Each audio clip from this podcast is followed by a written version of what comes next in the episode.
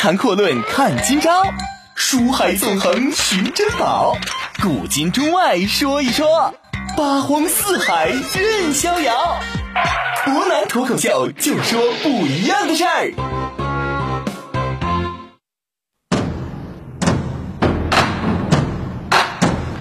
听众朋友，大家好，欢迎您收听今天的博南脱口秀。那么今天呢，我们先接着跟大家说一说啊，楚怀王最后所做的几件事情。其实我们说楚国本身呢，作为当时战国七雄当中土地面积最大、人口数量最多的国家，可以说呢叫做土地面积六千里，将士军事上百万，典型的一个超级大国。对于这种国家来说呢，我们说它是有一个犯错的基底的，说白了可以犯错误。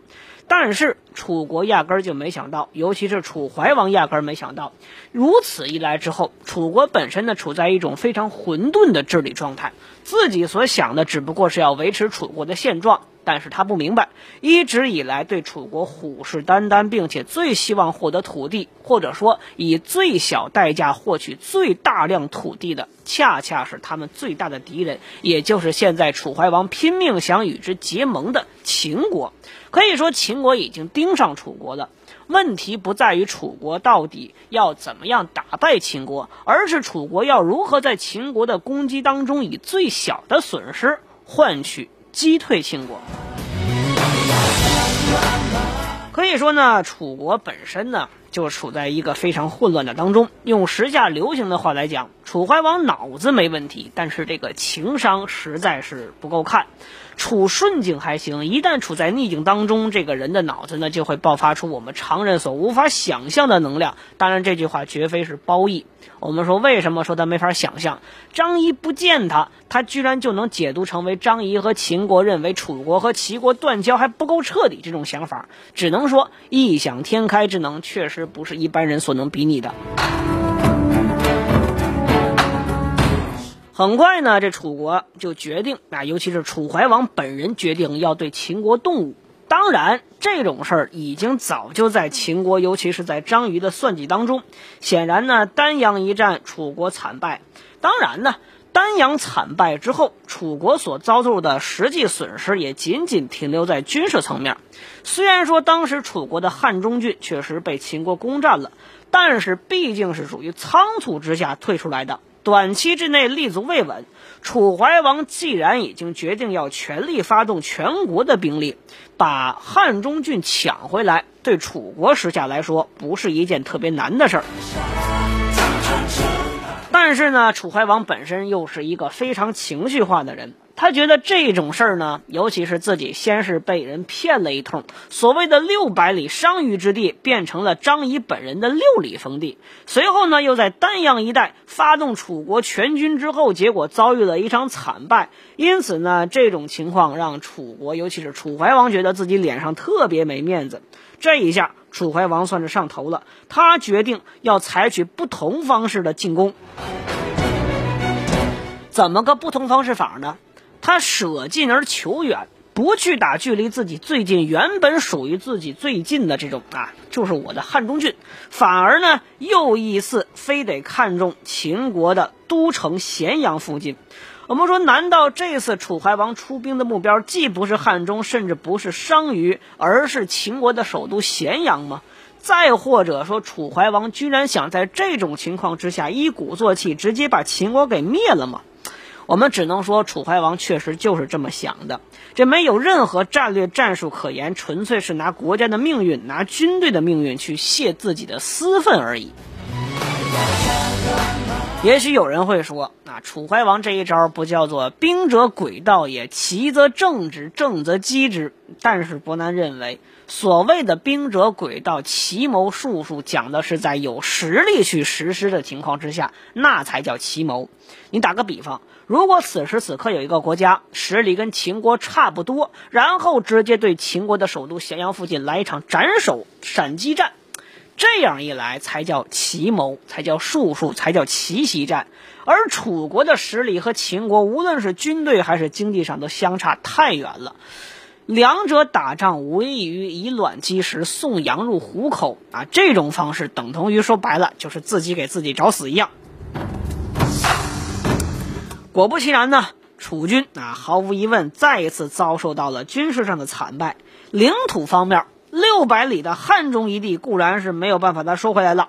此时此刻呢，迫于秦国的压力，没辙之下，又在割让两座城池。《孙子兵法·火攻篇上》就曾经这么说过啊，当然伯南说的是翻译过来的话，不是对国家有利的，就不要轻易采取军事行动；没有取胜的把握，也不要随便用兵。兵者，凶器也。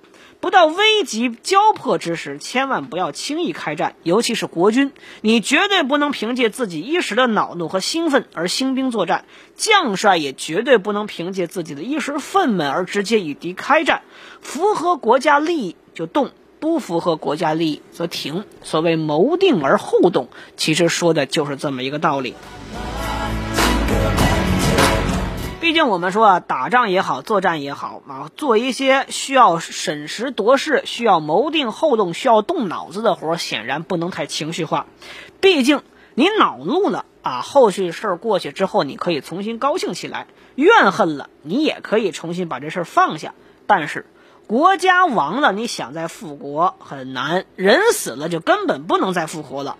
所以，明智的国君。在作战之前，明智的统帅在作战之前都会好好的思考一下这场仗值不值得打，打赢了怎么样，打输了有没有挽回余地。良好的将帅对战争问题是必须要做到谨而又谨，慎而又慎的。毕竟呢，这是安邦定国、安定国家，小到一个企业，大到一个国家和军队需要面对的事情。遗憾的是，这些所有的不可以、不能做，楚怀王。无一例外，全都照做了。所以我们说呀，这楚怀王是不是昏君呢？他算不上昏君，因为一方面来讲，他确实是一个有想法的人，他并非是想直接自己享乐，把国家弃而置之不管，绝对不是。他也是希望一位希望自己有所作为的国家。但是，楚怀王只能说他是一个庸君啊，有大志向。但是才华匹配不了自己的想法，说白了叫志大而才疏啊！想法很多，但是发现根本没有办法落到实处。一旦落到实处，反而还不如不动。因此，我们说楚怀王只能说在历史上是一个比较悲剧的人物而已。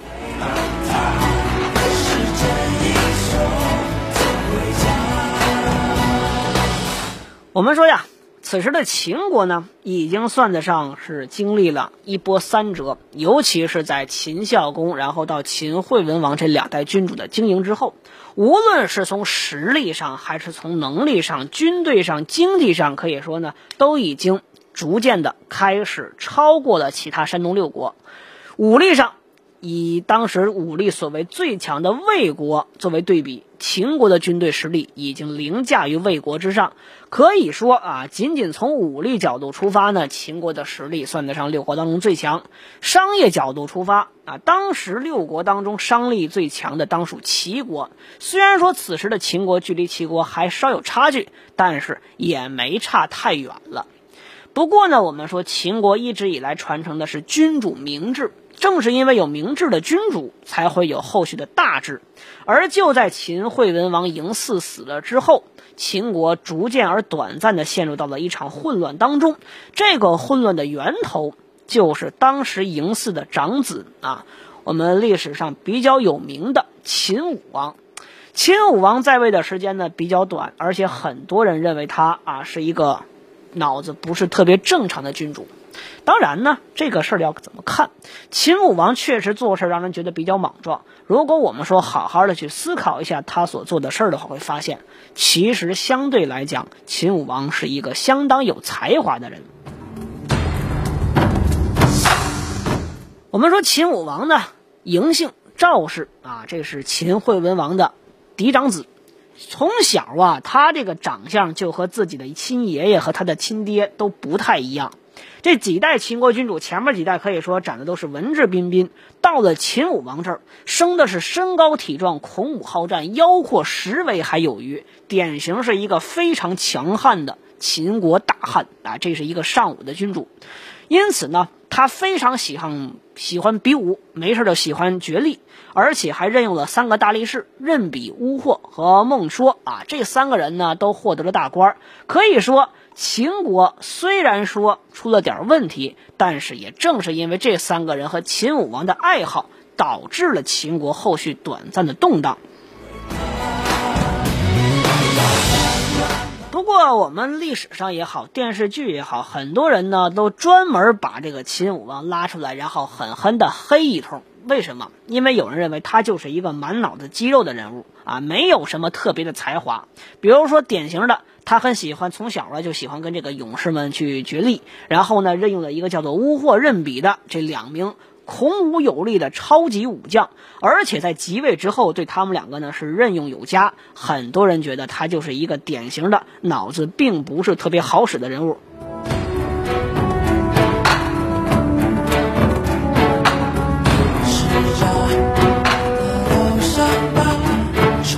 因此呢，从这个角度出发，他确实并不是 一个让人乍一看啊，跟前两代君主一样很有思想的君主。但是我们好好看一看他所做的事儿，也会觉得他呢确实是一个自己很有想法的人物。首先，我们要说秦武王呢是一个有宏图大志的人。在武王三年（公元前三零八年）的时候，他就曾经跟自己身边的人说过：“我想驾长车过三川，直抵洛阳，好好去看一看周天子的王宫。此生如随此愿，我也就算是永垂不朽，光照千秋了。”当然，我们说呀，这秦武王所谓的好好看看呢，实际上他的意思就是要征服周王室，称霸中原。从此呢，他许下诺言，一直到自己实现这个目标为止，仅仅用了一年的时间。秦武王呢，确实是非常尚武的君主，在他的带领之下，秦国的军队呢，从下到上可以说非常喜欢啊去练武。如此一来之后，秦国军队。从军事实力上角度来说，那是六国已经远远不能比拟的一种军队了。高谈阔论看今朝，书海纵横寻珍宝，古今中外说一说，八荒四海任逍遥。博南脱口秀就说不一样的事儿。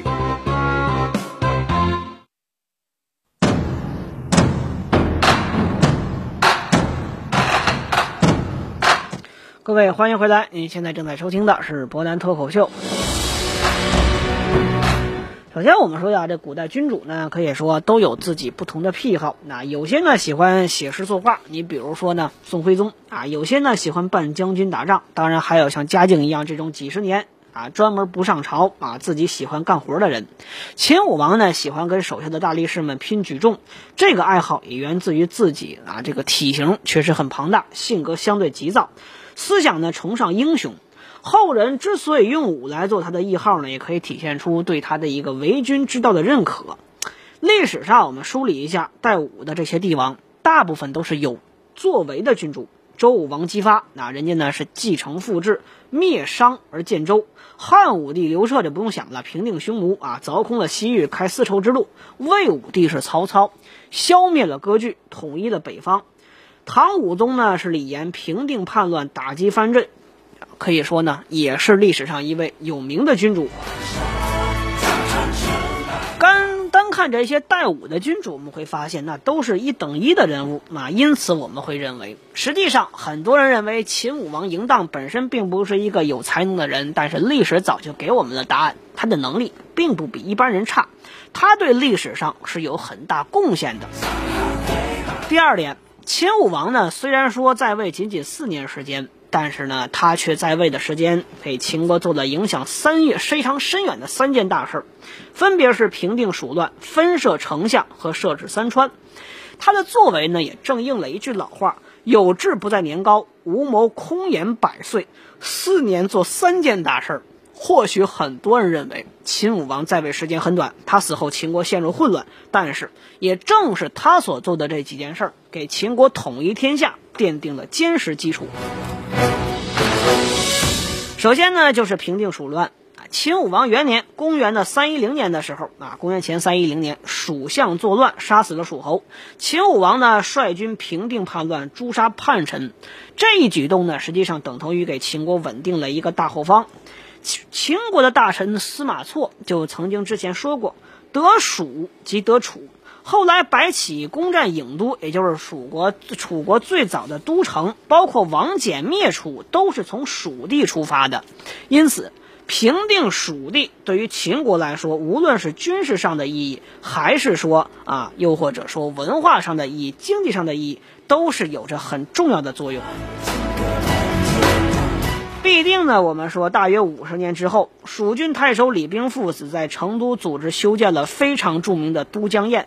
两千多年以来，这样一个都江堰的工程呢，始终啊贯彻着防洪灌溉的作用，而且导致整个成都平原水旱啊，可以说在此之前经常泛滥，逐渐变成了沃野千里、物产丰饶、文化繁荣、人民安居乐业的福地。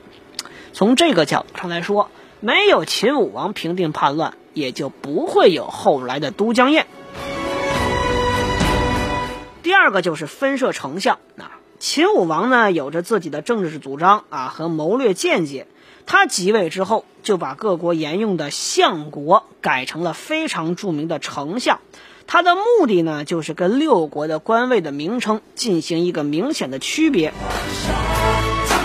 秦武王二年，他又专门调整了一下丞相官位，分设左右丞相各一年啊。这两个人呢，可以说是有自己的明确分工，分别管国内的民生事务和对外的军事外交。左右丞相权力分割，两个人之间呢可以相互协力，同时又相互制衡。我们说，实际上作为丞相也好，相国也好，很多时候容易出现大臣权力过大，进而威胁君主。比如说，典型的商鞅就是这样一个后果。他这样一来之后，代表着秦国体内的政治体制呢，逐渐开始走向成熟。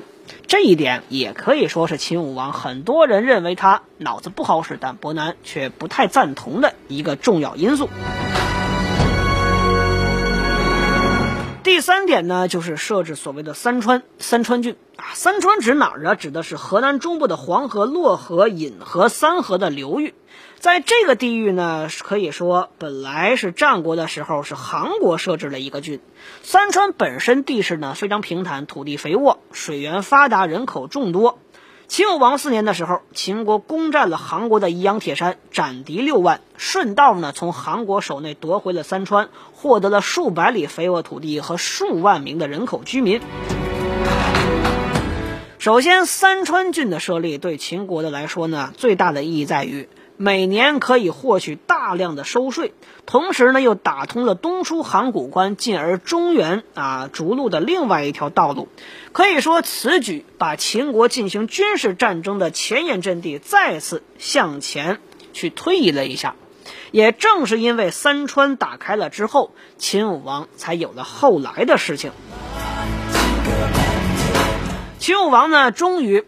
如了自己四年之前所发的那个誓啊，浩浩荡荡驾着长车，直接碾过了三川，在抵达了洛阳，到了周天子的王宫。在周王室呢，他也终于见到了代表所谓天子的九鼎啊。九鼎呢，到底是一尊鼎还是九尊鼎？到现在为止，专家争论多年未定啊。这伯南只是做一个说明。他的第一个想法就是要把这个九鼎搬回自己的咸阳秦宫之中。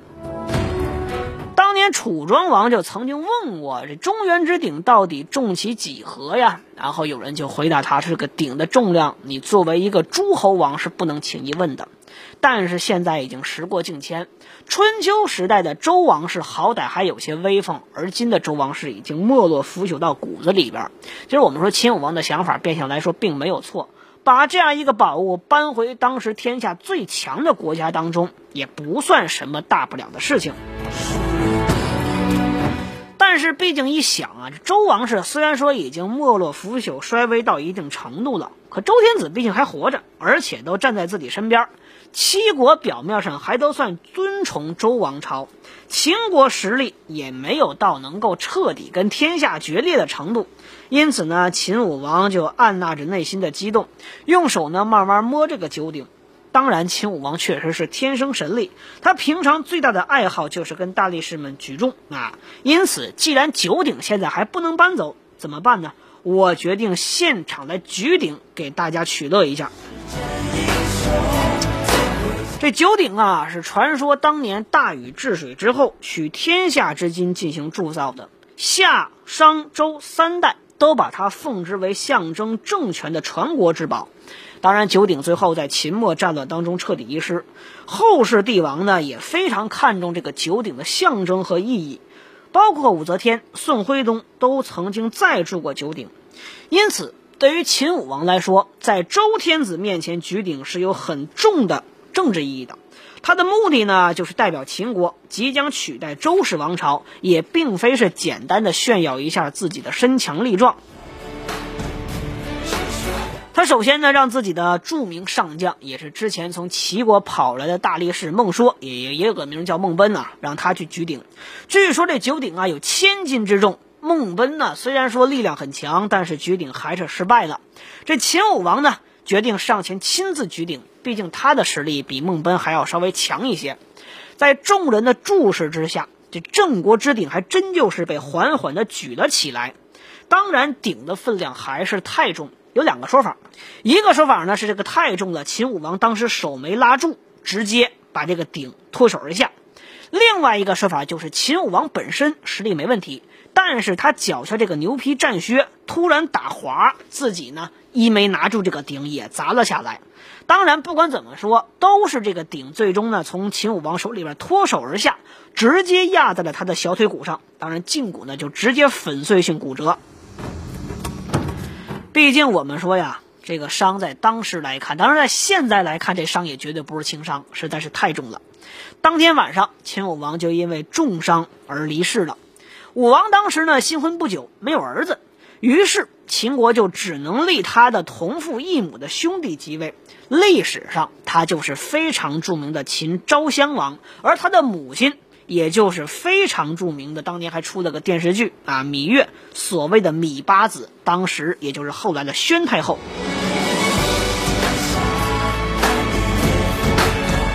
么我们说秦武王到底是怎么样的一个人呢？啊，很多人认为这就是一个脑子都是肌肉、没有什么太多想法的人，但是不能认为他只不过在位的时间太短了，而且在周王室面前举鼎这个事儿做的确实有些草率。不过他的父亲。就算是秦惠文王一般英明的人，也做过往称西帝的这种事情。我们没有办法取消一个人是否犯了错误。当然，历史呢只会看你犯错犯大还是小。太大了，后世记不住你；小了，你能遮掩过去，那你依然是明君。而秦武王只不过是比较倒霉的，他犯的错误把自己给砸死了，结果就是秦国也跟着陷入了一定程度的混乱。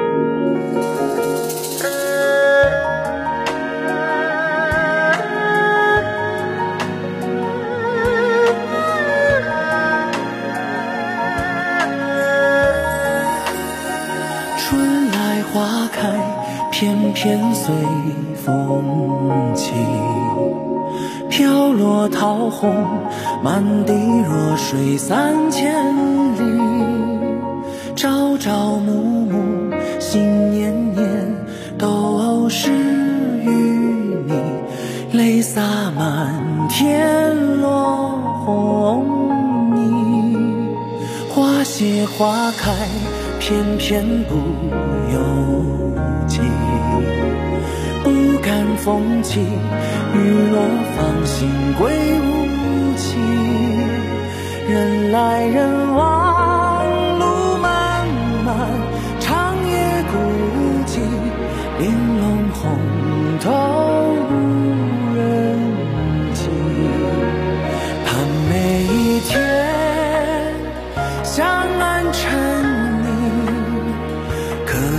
世界。